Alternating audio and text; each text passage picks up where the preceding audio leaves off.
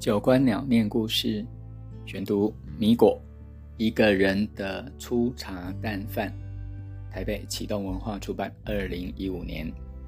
作者米果，还有另外一本书叫《如果那是一种乡愁》，叫台南。我们选读的部分正是与古都台南关系密切的早年记忆。这篇与府城的亲友分享。草地阿妈的餐桌，壮观的汤碗部队，每次都会固定出现的是：豆阿煮汤、咸菜鹅汤、皇帝豆汤、鱿鱼雷霸蒜这四道汤，豆仔薯汤、咸菜蚵仔汤、皇帝豆汤、鱿鱼螺肉涮。豆阿煮洗净去皮刨丝，先用猪油炒过。在加水煮滚之后，打一颗蛋花，加一大把青蒜，只要少许盐巴调味就好，爽口且清甜。我在台北传统市场偶尔会看到岛阿祖出没，总是惊喜万分，立刻抓一根青蒜拿去结账。老板娘问：“炒蛋吗？”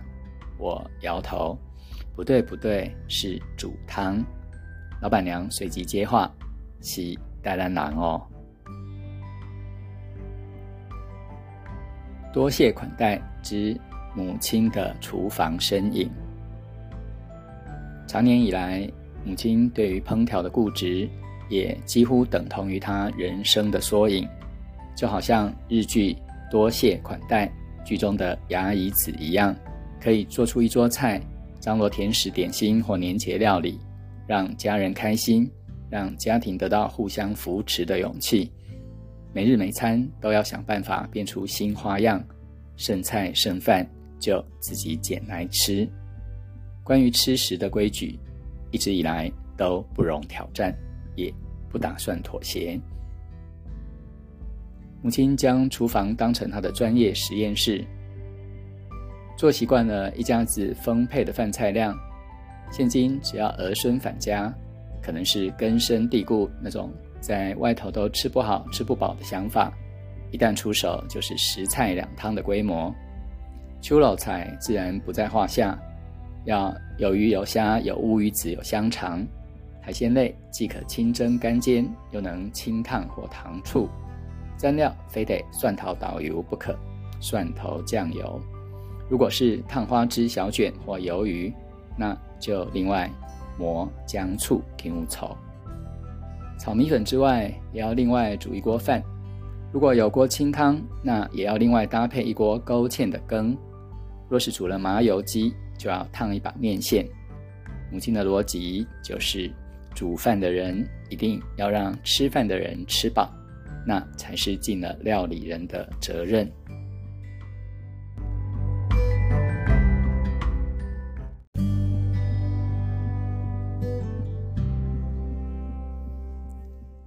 来吃粥吧。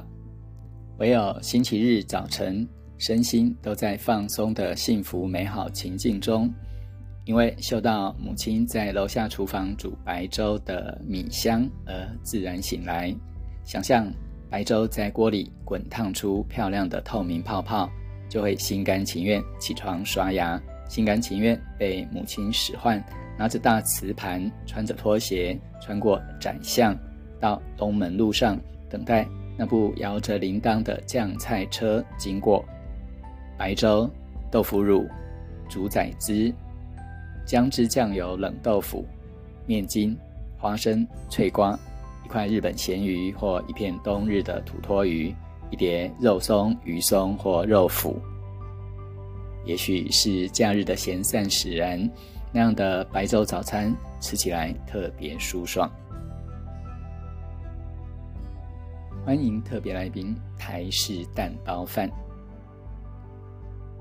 知道蛋包饭这道料理，应该是在台南东门城外当门峡瓦靠，靠近东安戏院，约莫在目前东门路与长荣路的交叉口，中泰文具店前方有一个傍晚才会在路旁亮起电灯泡营业的摊子。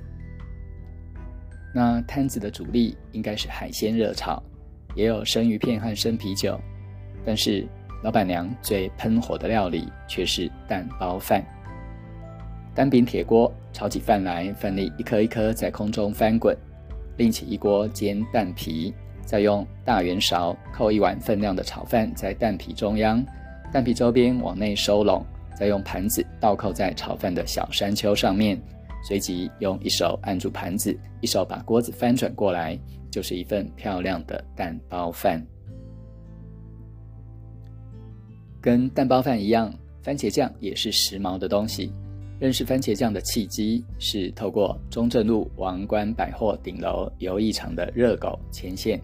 热狗裹一层厚厚的粉，油炸之后插好竹签，再淋上红红的番茄酱，应该是那个年头的逛街必吃点心。后来家里的冰箱也出现玻璃瓶装的番茄酱，有一阵子我甚至拿来磨吐司吃。这样吧。如果没办法在家里吃到蛋包饭，总可以是番茄酱炒饭吧？台语说那是昂崩红饭。有隔夜剩饭的时候，那就先用昂崩来热场吧，当做蛋包饭出现之前的贝塔版。带打上场的饭汤部队本汤。父母亲好像有这样的观念，认为加了汤的饭没有经过细嚼慢咽，就把饭粒随汤滑入肚子里，对胃不好。然而奇妙的是，母亲偶尔会煮本汤，譬如笋子的季节，或是假日的午餐，或是不晓得该煮什么的时候，那就把材料都煮成汤，然后每人找一个汤碗，类似小碗公那样。到饭锅添饭之后，再捞汤，用筷子将饭粒搅散，稀里呼噜吃下肚。也没有什么理想饭汤的固定食谱。如果是笋子的季节，就把笋子切丝，先跟虾米、香菇、肉丝，或再加上红葱头爆香炒过，加水煮成汤，再加入切块的丝木鱼肚或小卷或鱼丸对半切，汤底最好是酱油味。起锅之前加一些白胡椒粉，一些芹菜珠，这样的饭汤本汤气味好极了。也有海产类大暴走形式的本汤，鹅啊、丝木鱼肚、小卷、虾仁、带壳的蛤蜊。如果不是笋子的季节，就用高丽菜切丝或丝瓜切片都可以。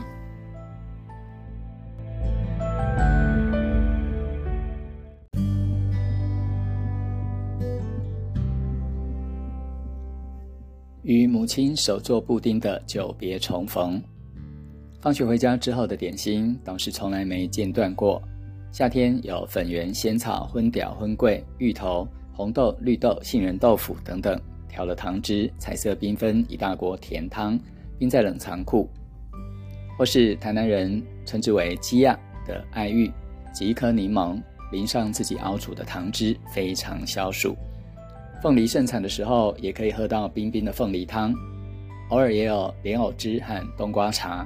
冬天则是有菱角或水煮玉米和带壳的花生。反正母亲在料理三餐之余，这些甜食点心也是从厨房开外挂，源源不绝变出花样来。如果来不及准备，起码还有黄昏路过的阿贝岛灰跟大麦粥与臭豆腐可以出来客串撑场。最早的串冰启蒙是台南青年路与胜利路口的东海园，那时只吃四种蜜饯的四果冰，还未有布丁出现。布丁是时髦产物，想必也很昂贵。老派饮料的人情记忆，我内心的老派饮料魂还是有些坚持，没法妥协。尤其是熟悉的街边那些守住古老传统的老店，不管是甘蔗汁、绿豆汁、杨桃汁、青草苦茶、冬瓜茶、红茶，还是莲藕茶，老板、老板娘都是顽固达人。因为是整桶冰镇，所以没有去冰少冰这种规矩，甜度都是按照经验调配出来的黄金比例，没得少糖或半糖的选择，顶多像台南城内。总赶工、中瓜工跟行阿来的双全红茶，问你要不要党咸、重咸或玉浓露甘蔗汁兼卖红茶的老板娘，只问你单喝红茶还是配鲜奶，再考虑给你浓或淡。至于在玉峰街卖绿豆汤、绿豆汁的老板，连绿豆汤添加的荤感都坚持采购品质好的番薯粉，亲手做。每天穿着西装裤跟白衬衫顾店，绿豆有微微的大锅焦味。类似这些老派饮料，卖的不是连锁店的快速时髦，而是不怕麻烦、坚持手做的人情味。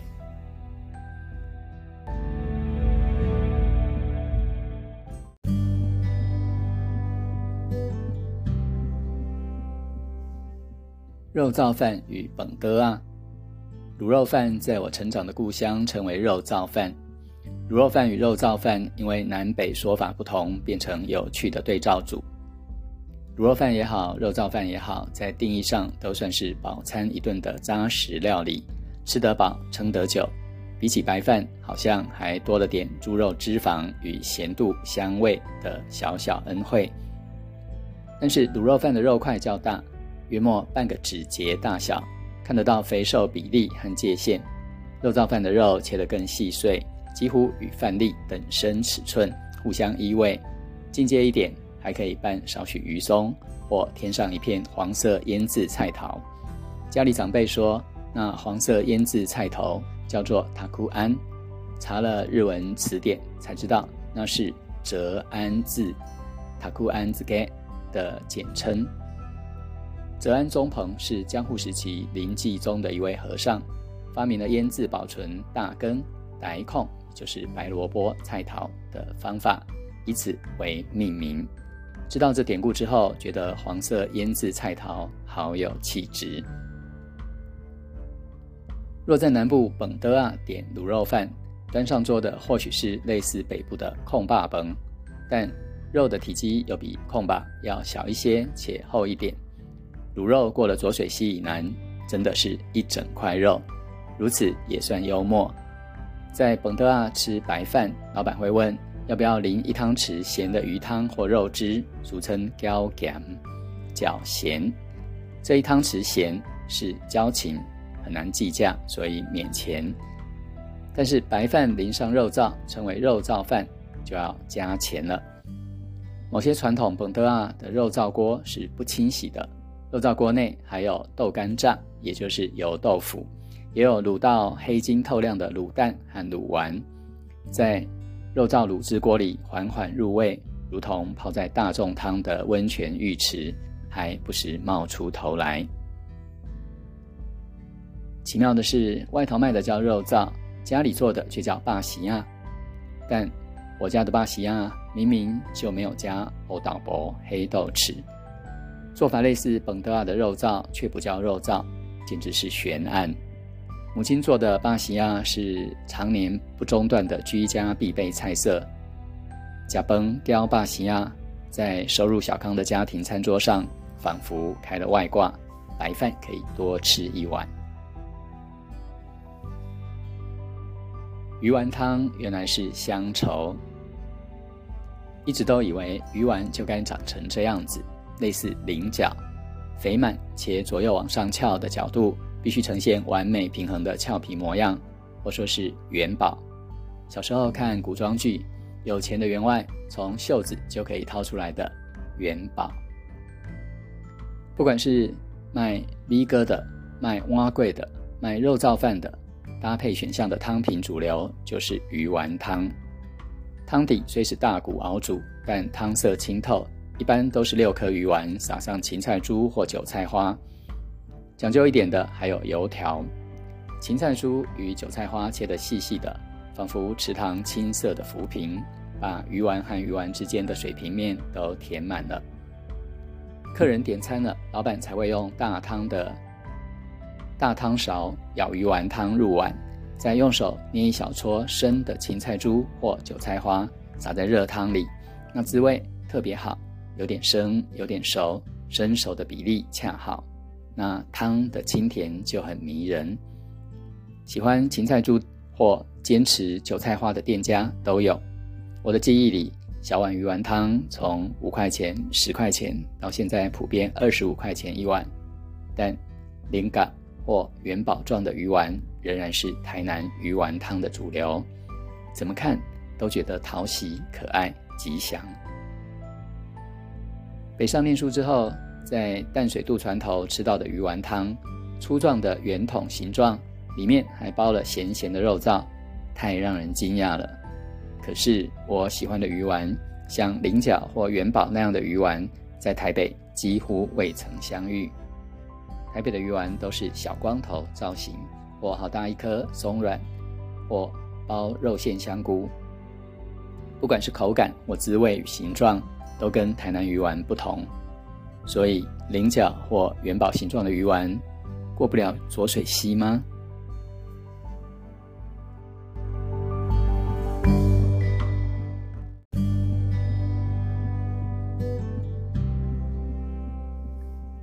台南米糕绝不妥协的风骨。台南米哥应该有两大门派，其中一派是准备一大锅蒸好的白糯米。完全不调味，白棉布包裹在蒸锅里，保持温度。客人点餐之后，再用传统竹制勺器挖取适量，在碗内挑松，淋上卤肉汁，加上自家制鱼松、水煮过的花生，切成薄片的腌制小黄瓜或菜头。卤肉大约半个指节大小，肥瘦均匀，油花漂亮，跟糯米一起入口，软硬 Q 度协调，仿佛跳双人探狗。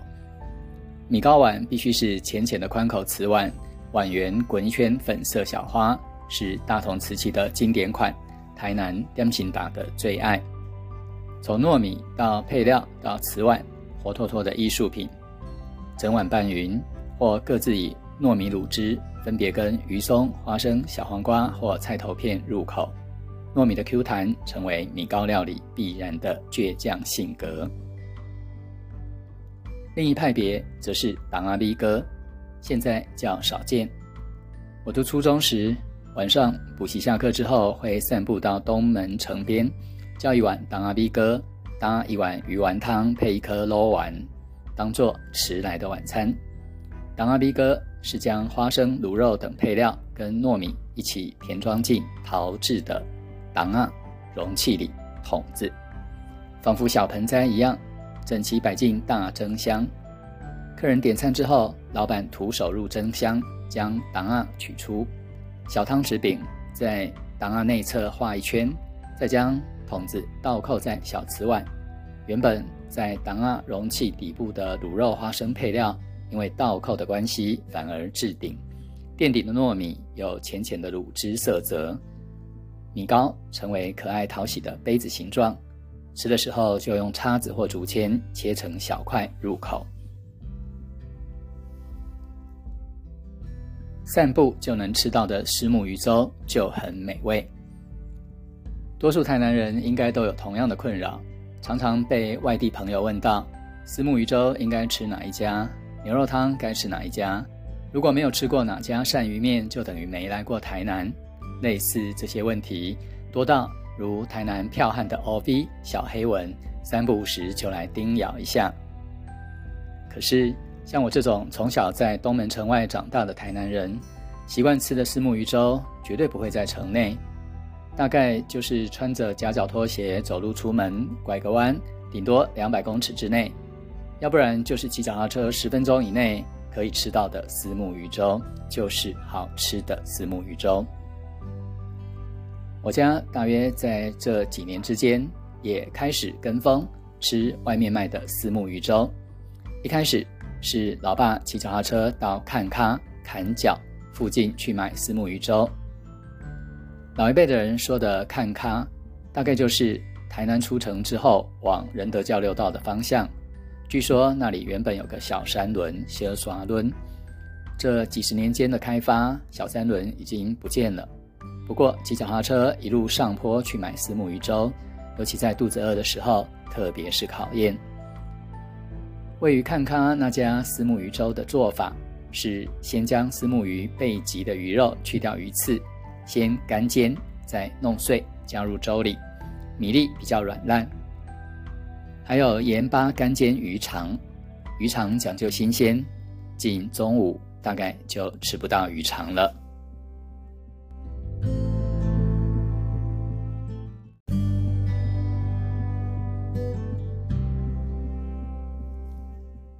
无法拒绝红豆的好意。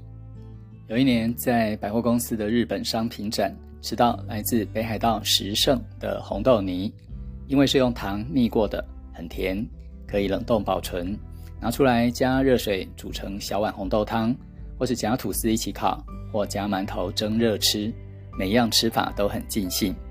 于是我想起台南城内国华街与中正路口美胜珍蜜饯前方。也有个红豆泥摊子，但其实不是摊子，而是一台摩托车，车上架着小柜子，红豆泥堆成小山丘。顾摊的老板常常打瞌睡，但是他的红豆泥既便宜又好吃，甜度恰好，直接用汤匙挖来当零嘴吃，甚至老派台南人会拿来配早餐稀饭。以红豆为原料的甜点来说，这道红豆泥。与台南东门圆环边的太阳城红豆牛奶霜算是 CP 值最高的了。被空军市场的凉面宠坏了。阳春面在台南另有一种台语说法，叫做瓦仙阿弥。阳春面的摊子多数是嗓门很大的空军退役老兵负责煮面，台湾籍的妻子就负责切卤菜和端面。夫妻两人吵架拌嘴，一个说家乡方言，一个说台湾话，好像也能过一辈子。之所以叫做阳春面，可能是便宜的缘故；叫做瓦香阿弥，则是阳春面老板多数是外省人。夏日天热，眷村市场就会开始卖凉面，不是批发来的盒装凉面，而是店家清早起来烫面，再用双手用力将面抛起来翻凉。那面条的嚼感就特别好。酱料用圆形小瓷钵摆满摊位桌面，起码五六种。当时凉面摊子都是用滚蓝边的白色珐琅浅盘子，盘子叠成小山一样。客人来了，才从一大脸盆的面条里面抓一小把分量，挑松摆盘，再依序用小汤匙淋上酱料。小汤匙在一碗碗小瓷钵的上空飞快行动，好像少林寺无影脚的身手，一小匙一小匙，酱汁飞溅跳跃，就这样落入面条的毛细孔里面。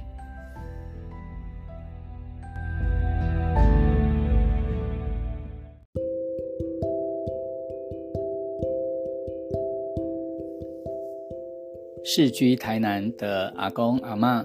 想必读到了许多陈年记忆，和妈妈一样在府城长大的一辈，也会对某些用语和在地的名店有所共鸣。台中出生的小尾巴，就算不知道中正路的王冠百货或总赶工巷，其实应该是总管工、中关根，也因为这几年赴籍台南求学，经常活动于东门路与长荣路的交叉口。青年路与胜利路口、裕农路、裕丰街，即使不在台南读书居住的小尾巴，听到蒜头导游牛草，也应该能恍然明白妈妈为何常挂在嘴边。阿妈卤的巴西亚，当然也没放黑豆豉，却一样能让我们多吃一碗白饭。只是老一辈。